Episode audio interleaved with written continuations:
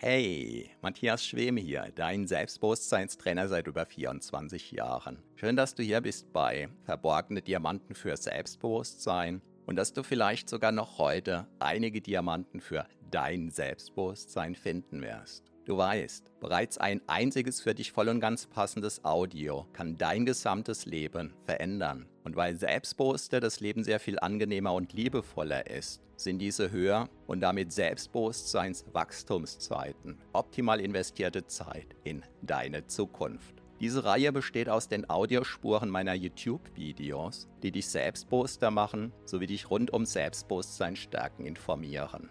Bereits kurz nachdem ein neues YouTube-Video erschienen ist, kannst du hier die Audiospur hören. So wie der stete Tropfen den Stein höhlt, stärken diese Rohdiamanten dein Selbstbewusstsein. Zum Glück sehr viel schneller. Keine Sorge, ein zu viel gibt es nicht. Und solltest du mal dabei einschlafen, kann das die Wirkungen sogar noch vertiefen. Meinen Hauptpodcast findest du auf selbstbewusstseinpodcast.de.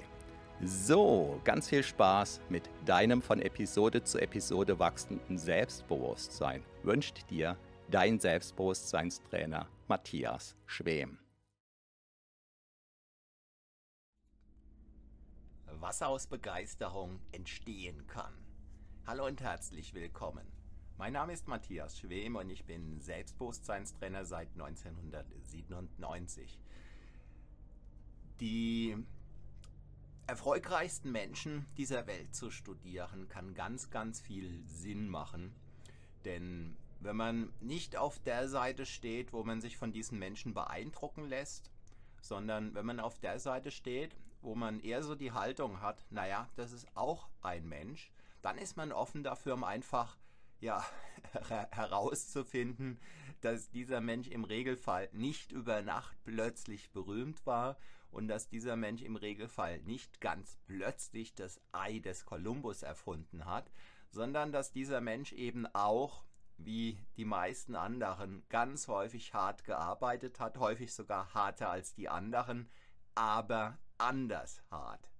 Ja, wer nur hart arbeitet, der mag damit sein Brot verdienen, aber wer ein bisschen links und rechts schaut und ein bisschen überlegt, der hat die Chance, dass etwas ganz, ganz Besonderes daraus wird. Und ähm, so ist es auch Red der ergangen, einem Amerikaner Red. Also Red ist der Spitzname, warum Red wie Rot ergibt sich gleich. Red hatte mehrere Geschwister und seine Familie war so arm, dass er ein Jahr in so einer Art Erziehungsheim sein musste, denn seine Eltern hatten in diesem Jahr nicht genug Geld für die Kinder. Und Red hat seine Eltern geliebt, hat seine Geschwister geliebt und er hat es als Junge eben verstanden, ähm, dass er weggeschickt wird als Teil, ja, den er dazu beizutragen hat fürs Überleben. Also er hat sich eben nicht als abgeschoben gefühlt, sondern ähm, seine Eltern haben ihm das eben liebevoll erklärt. Und für ihn war dieses Jahr von daher eben ja Arbeit sozusagen, hat sich einfach angestrengt, ähm, ja, um, um mit diesem Jahr gut über die Runden zu kommen. Hi Willi, ich sehe deine Frage und ähm, werde zum Ende von diesem Livestream drauf eingehen. Ja, ähm, Red suchte einen Job und fand auch einen, für den er viele Meilen zu Fuß gehen musste, weil er kein Geld für einen Bus hat, geschweige denn für ein Auto. Und so ist er viele Meilen zu Fuß zu seinem Job gelaufen als Hilfsarbeiter. Und zu, seinem, zu seiner Zeit waren damals in den USA, im Süden der USA, immer mehr Ölquellen erschlossen worden und er war ein, einer der vielen Hilfsarbeiter im Bereich der Ölförderung. Und er hat eine sehr harte Arbeit da geleistet und er hat eine sehr gefährliche Arbeit geleistet. Und er hat ein paar Mal sogenannte Blowouts miterlebt, wo also eine Ölquelle in Feuer aufging. Also weil zum Beispiel eine Gasader getroffen wurde und weil aus irgendwelchen Gründen sich das Ganze entzündet hat.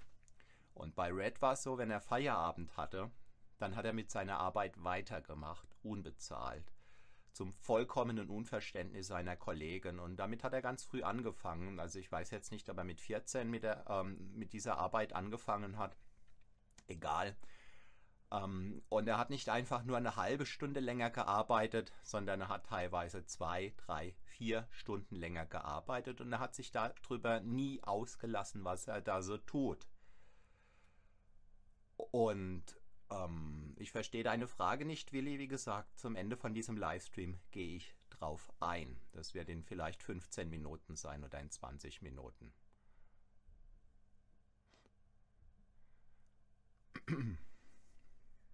Hm, ich tippe gerade mal was ein. Hm, was ist jetzt los? Okay, will gerade nicht. Ja, jedenfalls, ähm, was Red der gemacht hat nach Feierabend, das war, dass er Werkzeuge sortiert hat. Also hat die Werkzeuge aufgeräumt und er hat diese, ich weiß nicht, wie man sagt, diese Dinger da zum Drehen, diese Ventile, die hat er abgeschmiert, damit die gut funktioniert haben. Und er hat sich alle Werkzeuge parat gelegt, sodass er morgens direkt damit anfangen konnte und er musste nichts suchen. Und so war er ganz schnell derjenige, der am besten ähm, über die Dinge auf den Baustellen, also auf den Ölförderstellen, informiert war, denn er hat nach dem Rechten geschaut, hat die Dinge in Ordnung gebracht, hat aufgeräumt. Und so war eines Tages mal wieder ein Blowout. Allerdings, ich glaube, es hatte noch nicht gebrannt. Aber es war klar, wenn das Öl oder das Gas weiter einfach nach oben schießt, dann wird es nicht lange dauern, dann wird sich das Ganze entzünden, das Ganze wird explodieren und immense Folgeschäden, immense Folgekosten nach sich ziehen. Alle sind weggerannt, weil sie eben die Befürchtung hatten, das wird gleich explodieren und Red Dare ist hingerannt und da war nichts mehr zu sehen, weil eben das Öl überall hinschoss. Aber da er eben ganz genau wusste, wo welche Werkzeuge sind, konnte er trotz dieses Ölregens blind, blindlings hingreifen, konnte die Werkzeuge greifen, die er gebraucht hat, konnte die Absperrhähne blindlings zudrehen und hat es eben geschafft, einen Blowout zu vermeiden. Und er wurde danach zum Chef gerufen und das war so eine der ersten Ehrungen, die ihm zuteil wurden. Und äh, nach und nach hat sich eben gezeigt, Red war ein Mann der Tat, war ein Mann, der sehr viel mehr geleistet hat als die anderen. Und er war nie zu müde für irgendwas. Und es hat sich dann immer mehr rauskristallisiert, dass Red eben der Mann ist, wenn es um ganz besonders brenzlige Fälle ging, im doppelten Wortsinn, also wenn es gebrannt hat.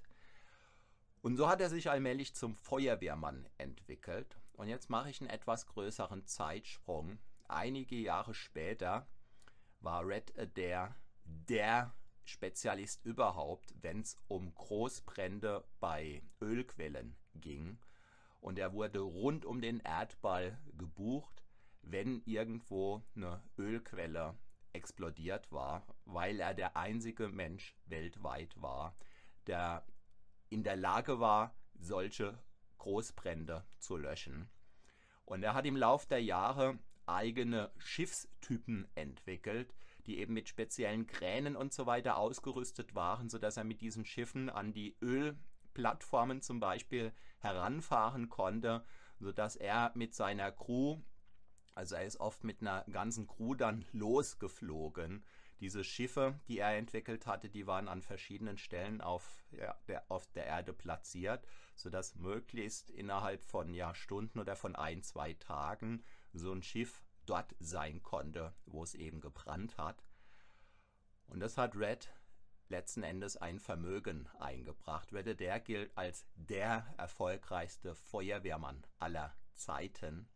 Und um einfach nochmal die Uhr kurz zurückzudrehen, er hat angefangen als ein ja, ganz armer junger Mann, der nichts hatte als die Kleider auf dem Leib und die Schuhe, die oft genug durchgelaufen waren und einen unbeirrbaren Willen und einfach die Bereitschaft, meilenweit auf seine Arbeit zu laufen, anfangs eben für einen Hilfsarbeiterlohn zu schuften und freiwillig hat er eben pro Tag ein, zwei, drei, vier unbezahlte Überstunden gemacht. Und das war letzten Endes sein Start in eine Karriere, die ziemlich beispiellos war. Später hat er sich dann selbstständig gemacht, wobei das war nie sein Ziel. Ich habe jetzt die genauen Details nicht mehr in Erinnerung. Ähm, er war lange angestellt in der Firma, der er ganz, ganz viel Geld gebracht hat. Und da wollte er eigentlich noch länger angestellt bleiben, aber es kam dazu irgendwie zu einem Zerwürfnis und sozusagen ungeplant aus der Not heraus, damit er eben weiter sein Werk vollbringen kann, nämlich das der, des Löschens von Großbränden. Aus dieser Not heraus hat er sich dann selbstständig gemacht und ging ein in die Geschichte der ja, Feuerwehr als der erfolgreichste Feuerwehrmann. Und letzten Endes dieser Mensch ist in einem gewissen Sinn ohne ein konkretes Ziel gestartet, außer dass er eben die Bereitschaft hatte, alles zu geben.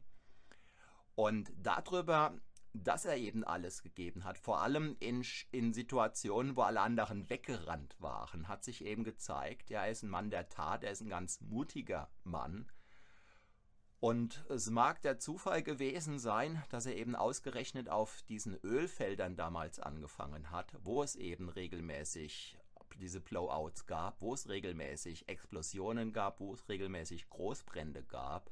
Aber es war eben kein Zufall, dass er nicht weggerannt ist, sondern das war einfach seine Haltung. Da, wo er gebraucht wurde, da ging er hin und er scheute kein Risiko. Er wäre mehrfach fast umgekommen und hat dadurch jeweils immer weitere Mittel, weitere Methoden entwickelt. Er war zum Beispiel einer der ersten, der auf die Idee kam, Großbrände mit gezielten Explosionen auszusprengen. Eine Explosion, die bindet ganz viel Luftsauerstoff. Und was braucht Feuer? Luftsauerstoff. Und wenn also ganz gezielt etwas explodiert, sodass dort für einen Bruchteil von, von Seku für, für einen Sekundenbruchteil oder für wenige Sekunden, weiß ich nicht genau, kein Luftsauerstoff mehr ist, was passiert dann? Jeglicher Brand erlicht für einen Moment. Und wenn man dann ganz gezielt jede Menge Wasser dahin spritzen kann, sodass die Hitze ganz schnell reduziert wird, dann ist die Wahrscheinlichkeit recht hoch, dass man auch einen riesengroßen Brand ähm, ausbekommt. Das war so in etwa das Erfolgsrezept, was er dann im Laufe der Jahre durch ganz, ganz viele Experimente entwickelt hat. Ja, das dazu. Ähm, jetzt wollte ich auf eine Frage eingehen, die ich jetzt warum auch immer nicht mehr sehe. Ähm, entweder ist die Frage zurückgezogen worden oder ich habe da gerade irgendeinen Fehler gemacht. Ähm, keine Ahnung, der Chat ist verschwunden. Naja, ähm, kannst mir die Frage gerne ähm, unter dieses Video stellen und dann gehe ich da drauf ein, Willi. Ja, soweit dieses Video als Beispiel dafür, was Begeisterung vermag. Und wenn dir dieses Video gefallen hat, dann zeig es mir bitte durch einen Daumen hoch, abonniere diesen Kanal. Ich bedanke mich recht herzlich für deine Aufmerksamkeit. Schau mal in die Links unter dieses Video und ich würde mich sehr freuen, wenn du auch morgen hier wieder mit am Start bist. Bis dahin, mein Name ist Matthias Schwem.